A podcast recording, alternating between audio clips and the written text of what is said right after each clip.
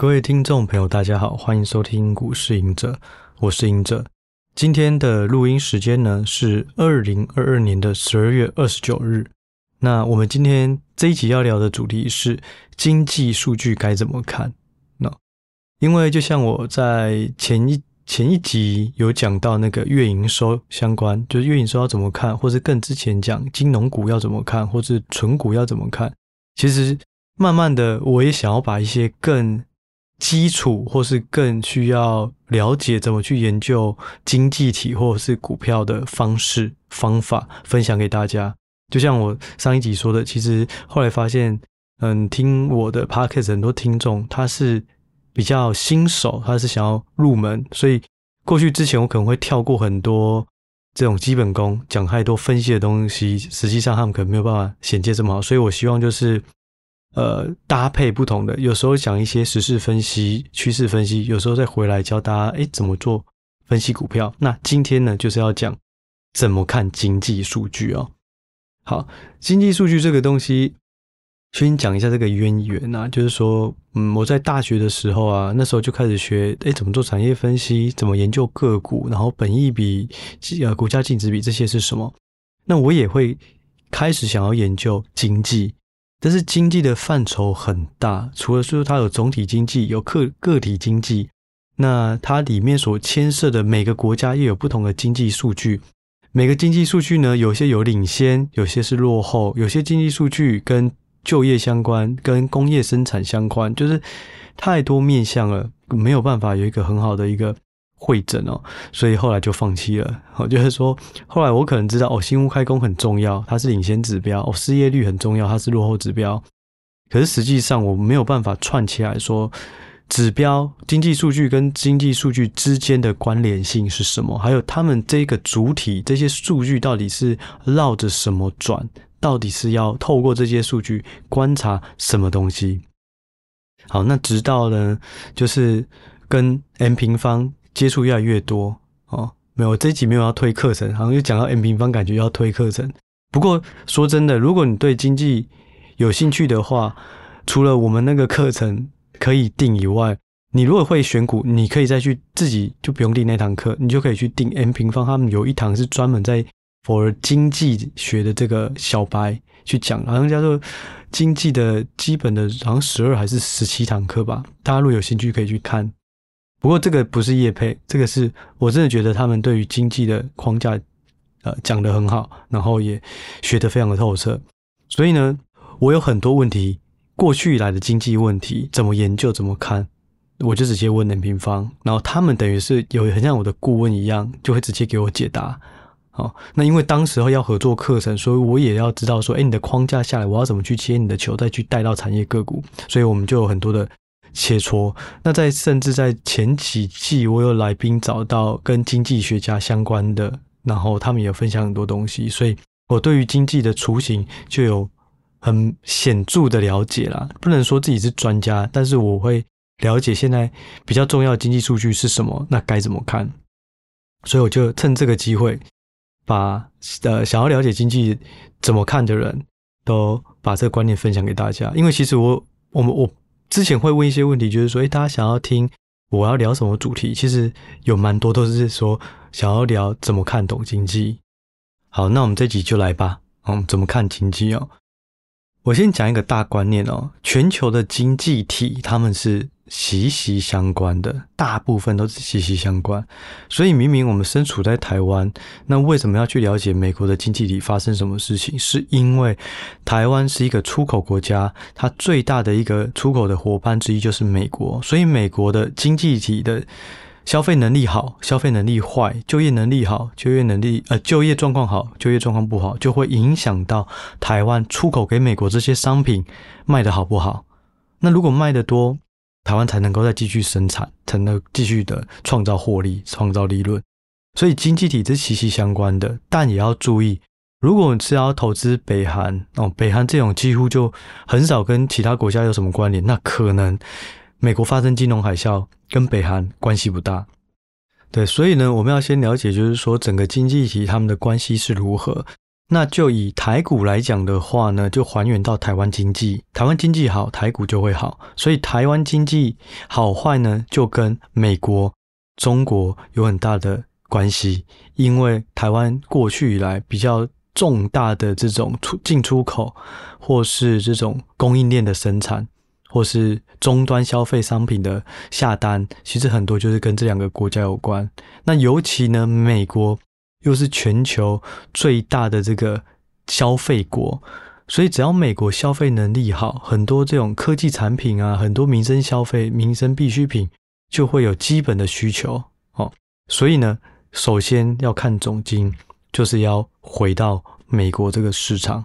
所以大家都会，不管是日本，不管是南韩，不管是欧洲，只要美国一公布一个经济数据非常好，诶，大家就一起涨。大家就一起跌，就是这个原因。美国它就是影响全球最大的一个消费国。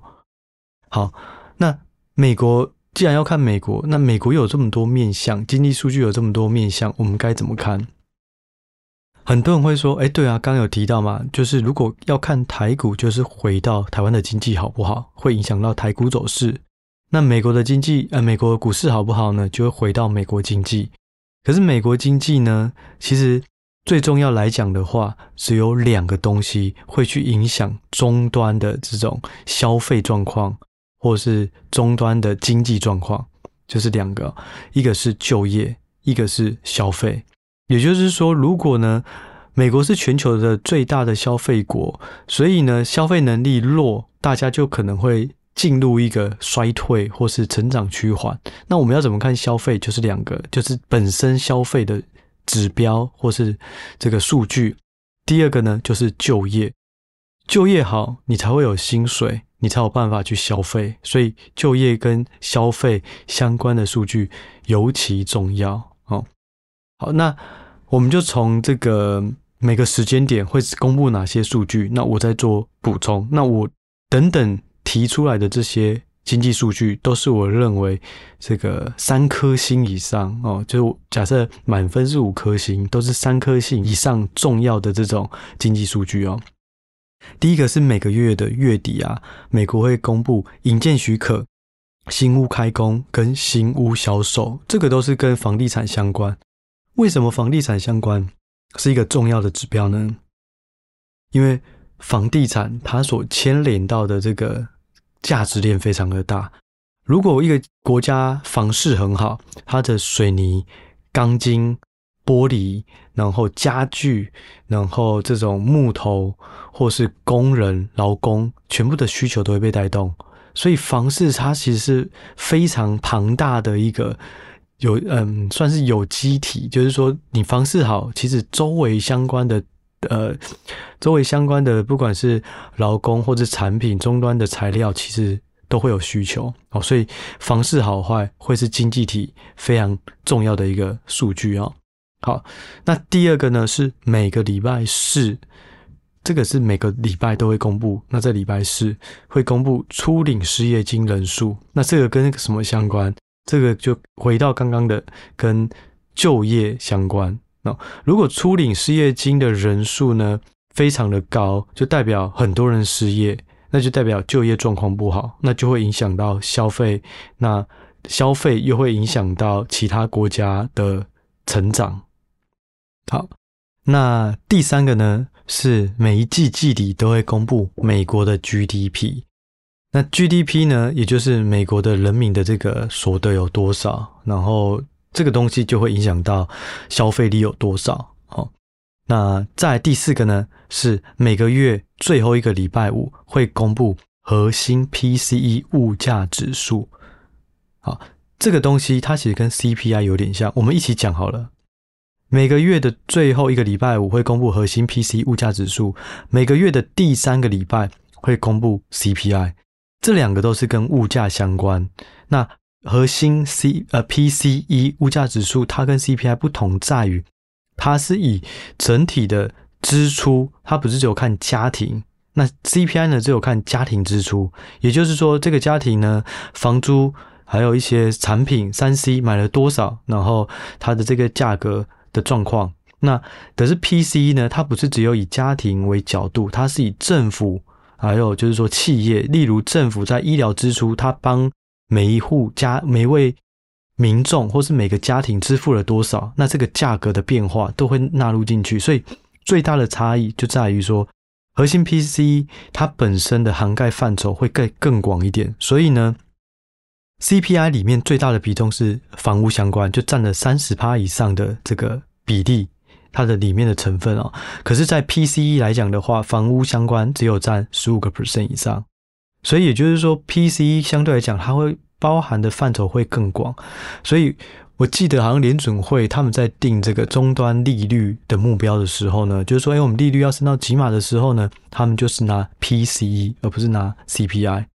但是这两个数据都非常的重要。那这两个数据刚刚有提到，公布的时间不同，核心。核心的这个 PCE 是每个月最后一个礼拜五，CPI 呢是每个月的第三个礼拜，哦，所以大家可以留意。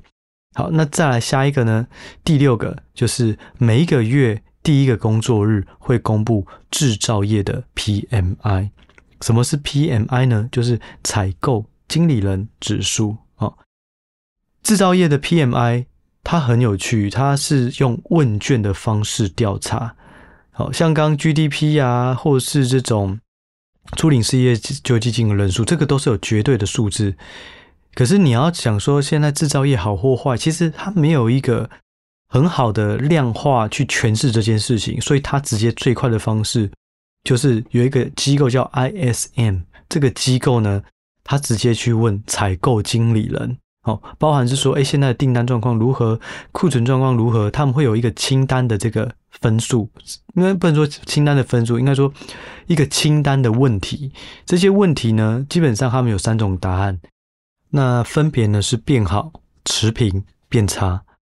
所以呢，也就是说，他的一份这个问卷里面呢，它会有不同的问题，不同的问题都会有变好、持平、变差。那他会把这些问题呢，全部把它统合起来，那五十分以上就代表是经济扩张阶段，五十分以下就代表是经济收缩，也就是经济比较不好。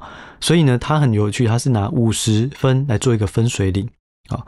那这个是制造业的 PMI，可是实际上还有一个叫做非制造业的 PMI，大家都会叫它 NMI，好，就是 non 好非制造业的这个 PMI，好，非制造业 PMI 最。最主要的讲，在讲的就是在讲服务业啦，所以我们可以分两个，一个是制造业 PMI，一个是服务业 PMI。那基本上里面也一样，都是用问卷的方式，然后里面有不同项目。不过要注意的就是说，我们看到这个 PMI 是一个指数，五十以上、五十以下做一个分水岭，好坏。可是实际上有一个更重要，就是看它里面的成分。我刚刚有提到嘛，就是说它问卷里面会有不同的问题。不过呢，这个问题里面呢，包含了更多的细节。这个细节其实魔鬼藏在细节里啊。我们很喜欢看整个嗯公司的状况，或是整体的企业状况，不管是订单，不管是新的订呃订单，或是客户的库存，或是交货时间，这些东西其实都是 PMI 的问卷里面的细项。所以呢。我之前有跟大家说，有一个东西很好，很好去看现在的景气循环到底到哪里，就是用这个呃订单新增订单去减掉客户库存。如果你的订单一直增加，它不是不不见得是真的好，你要再看客户的库存是不是有减少。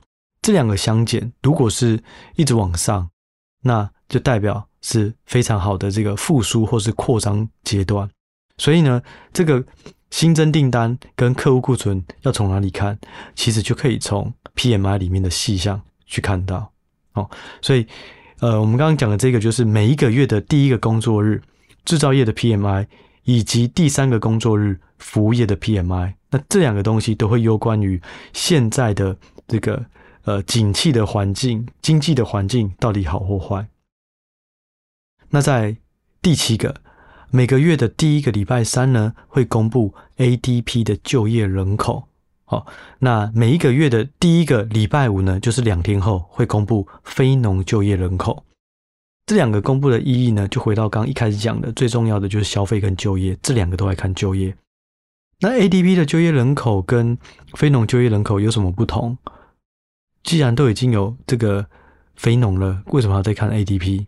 其实他们还是有差异哦。ADP 的就业人口呢，它的样本数啊，包含整个母体差不多是二十个 percent 哦。那但是非农包含的更广，它包含涵盖了三十个 percent 哦。它的样本假设里面有一百个人，它可以问到三十个，这个就是非农。里面只能问到二十个人，这就是 ADP。所以 ADP 就比较不准吗？其实不是哦。还要再看第二个 ADP，它的调查方式是以一个月有没有支薪，有没有拿到薪水，有没有工作来作为这个就业的状况。可是非农就业这个数值在调查的时候，是以每个月的十二日当周你有没有拿到薪水，这个有大差异吗？其实有时候会出现，例如如果气候不佳，呃，例如暴风雪，或例如什么有特定的这种假日或天灾，导致十二号那个礼拜他没有拿到薪水，可是实际上他可能是有工作的。例如就是说下暴雨好了，那工地的人他就没有办法去施工，那那一天那个礼拜搞不好他就是没有拿到薪水。所以只要有天灾出现的时候，ADP 跟非农就业就会出现。不同的数字，不同的解读，哦，所以这两个大家也要一起去看。ADP 虽然涵盖的样本数比较少，不过它是以一个月为基准去调查。非农就业呢，它的涵盖样本数比较大，是有三十趴，可是呢，它是只有调查每一个月十二日的这个礼拜有没有领到薪水。哦，好，那再来是第九个。每一个月的十一到十四日，美国会公布零售销售状况。那这个东西就直接回到我们一开始讲到的消费就业里面的消费啊，零售销售越好，代表消费能力越高，那对经济也是正面。那每个月的十五日呢，会公布美国工业生产。那如果你的就业，你的消费很好，那如就会牵扯到你的工业生产会不会也是开始生产越来越多的商品啊？那这些也都对于在定一个经济环境的变化非常有帮助。好，所以总共就有这十个十大的呃指标，那大家也可以按照我刚提到的这些什么时候公布啊，然后还有它里面在讲的东西是什么去对。我认为这十大指标几乎。只要掌握住了，你大致上就能够了解美国的经济体现在好或坏。那那这时候可能大家会有一个疑问，就是说，那可是公布了，我怎么知道这个数值是好还是坏？我又不知道原本大家市场预估是多少，然后他公布了这个数字是多少。好，这时候呢，我就可以推荐大家，其实我之前有讲过啦，那有一个 App。我自己会用，那这个也不是叶配啦，就我自己觉得还蛮好用，就是华尔街见闻，它里面有一个 Karen 的你可以直接点进去，然后它就会秀出每一天会公布的经济数据，以及前一个值，还有预估值，那你就可以在预估，嗯，就可以在公布后去对照有没有比这个预估的数字还要好或还要差，哦，那这个大家可以去观察，其实。不止这个 app 啦，很多网页也都有，所以这个其实是找得到的。所以呢，呃，最重要的方式就是你在盯总经的时候，你要知道每一个时间点会公布什么经济数据，以及这个经济数据公布之后是好还是坏，那它会对于现在的央行决策有什么影响？整个脉络就是这样而已。好，怎么说呢？好，我们刚刚提到了，诶，GDP 很好，那。消费不是很好，那美国股市应该就要大涨。可是，在我现在录音之前的上个礼拜哦，美国的 GDP 上修，结果股市崩盘。怎么 GDP 上修，股市会崩盘呢？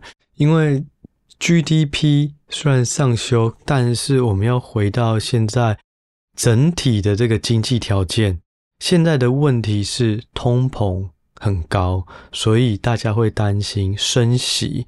那如果你的 GDP 上修，是不是代表其实还是有可能现在是过热的？所以市场担忧，哎，会不会废的之后又有一个比较鹰派的这种呃这种口吻哦？所以美国的这个股市崩盘，又带动了亚洲也跟着呃有有一些跌幅哦。所以我现在要讲一个结论，就是说，呃，有几个结论啊。第一个就是说。不是每一个指标它优于预期或高于预期都每一个时间都是对股市来讲正面的。你要看现在大家担心的东西是什么？好，失业率过去越低越好，那只要越低就代表，哎，现在的这个经济体非常的健康。可是就现在来讲的话，其实大家是希望失业率可以慢慢的增加一些，代表不会陷入这个呃。就业的这种过热的状况，也就是这个工资螺旋哦，因为就业好，大家薪水高，然后大家可以买的东西更多，又让物价涨更多，这种螺旋性不断的发生，所以失业率就对现在来讲，其实是慢慢增加一些是更好的，好，所以。讲到这里，可能大家都说：“哎，对啊，那这样经济指标怎么可能知道说，呃，什么时候要用什么？那这样会变成一个指标，两种解读，涨就说涨的解读，跌就说跌的解读。但实际上，我一开始是这样想啊，但是就是跟呃这些总经的专家聊完以后，我发现。”你要懂经济数据，就像刚刚提到，你要先懂这些总经指标的重要性，以及它要解读的东西是什么。那它优于预期或差于预期，但是在这个之前呢，你应该要了解现在的总经环境到底是这种泡沫过热，还是说呃这种衰退到谷底了。对，或是说现在担心的东西是 CPI 过高，那在过去来讲的话，可能就会担心这种呃房贷或是这种房市太热。那每一个指标都不同，我们就讲这个房市太热。近期只要新屋销售或新屋开工，它公布的数值是比较低的。大家就会比较正面，就想说哦，房市终于降温了。可是这个东西在经济衰退正要复苏的时候，如果公布的数据是新屋销售不好，大家会觉得哎，其实复苏还没有那么明确。哦，所以在了解总经数据之前，要先知道现在整个经济体比较担忧或是可能出现问题的地方在哪里，以及股市现在投资人比较。关注的要点是什么？对，所以如果你能够先掌握现在股市大家对于经济体的担忧或是展望，其次去了解重要的经济数据，追踪相关的这种消费就业状况，然后每个数据公布好或坏，最后你就可以连接到股市了。但是我也在这里跟大家说，不要去赌这种 CPI 公布很好或是很坏。然后可能会赚到一笔这种投机财，其实这很难赚。怎么讲呢？就是说，其实我在呃这几个月哦，都有发现 CPI 要公布的前后啊，这个嗯台指的选择权哦，不管是买权卖权，它的这个价格都会变贵，因为它隐隐含的是什么？隐含的是未来的这个台指的波动会变大。所以他就会卖你更贵，所以就算甚至有一个月我印象很深，买买权跟卖权都算是可能在一个礼拜涨了可能二三十趴，但是其实加权指数没有什么动。那当公布一 CPI 一公一公布以后呢，两天后不管买权或卖权，两个都是亏的。也就是说，后来发现公布以后，市场的波动不如。预期就是大家可能想说啊，CPI 公布不是涨三百点就是跌三百点，就一公布只有涨一百点，或者是跌一百点，就那一次导致买权跟卖权都是赔的。所以就是嗯，鼓励大家，就是我们是透过经济体去了解现在经济状况位阶在哪里，那以及库存去化的状况如何，那再回归到我的投资决策要怎么做。例如，假设我要监测。库存状况，你就可以看零售销售状况。如果零售销售状况很好，以及 PMI 里面的客户库存是有效的下降，那这个就很正面。